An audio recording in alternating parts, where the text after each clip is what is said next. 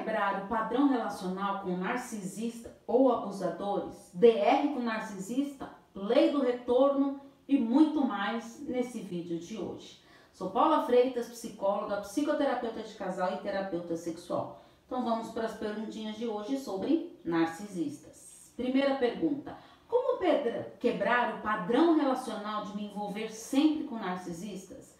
A repetição de relações desastrosas vai minando cada vez mais a autoestima da pessoa.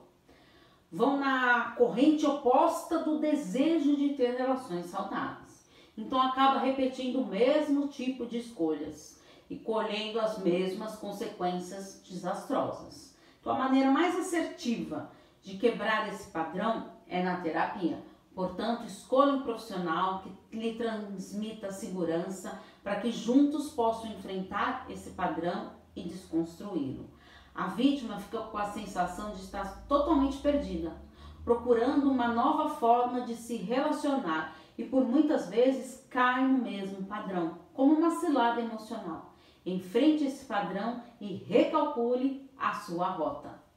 Segunda pergunta: me apego à lei do retorno para que o narcisista sofra por tudo que eu passei.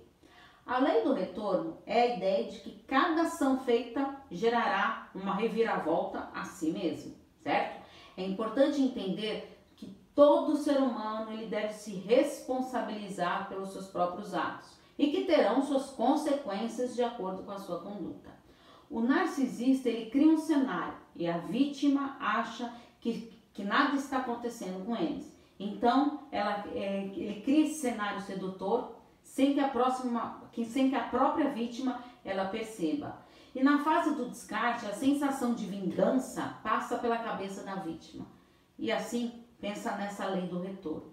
Para o narcisista, lidar com seu vazio interno já é difícil. Assim, a vítima se consola na lei do retorno. Terceira pergunta: por que alguns narcisistas querem ter filhos? O narcisista ele gosta e tem a necessidade de deixar a sua marca, como se fosse uma marca registrada. Com esse pensamento, ele aceita ter filhos como se fosse para deixar o seu legado. Mas não se engane, porque não estabelecerá vínculo afetivo com essa criança. Poderá usar essa criança como fonte de suprimento e também como uma maneira de manipular a vítima. Então é bem comum, em casos de separação, ocorrer até processos de alienação parental, para que ele consiga mesmo mais vantagens com essa situação. E nem que para isso ele precise te infernizar. Quarta pergunta. Parece que o narcisista lê a minha mente. A habilidade de conhecer a vítima é uma arma poderosa de manipulação e de envolvimento. Ele faz de tudo para conhecer bem a sua vítima, para que usufrua bem das suas necessidades.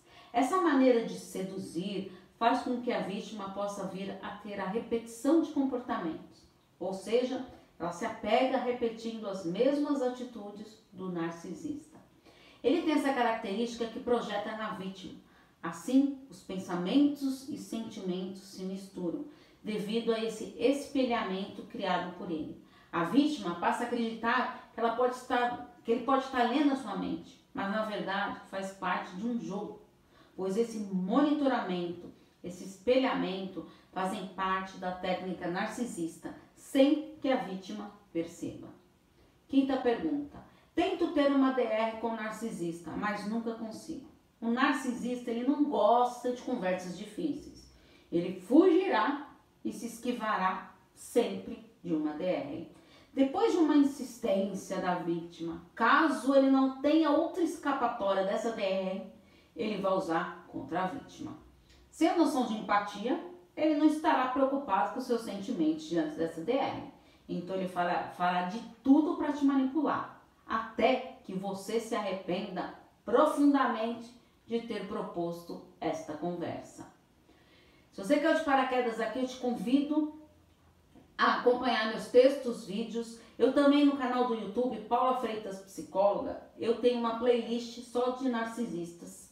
Quem tiver interesse, está lá à disposição no meu canal do YouTube, no Paula Freitas Psicóloga. Porque afinal, quem cuida da mente, cuida da vida. Um grande abraço. Tchau, tchau.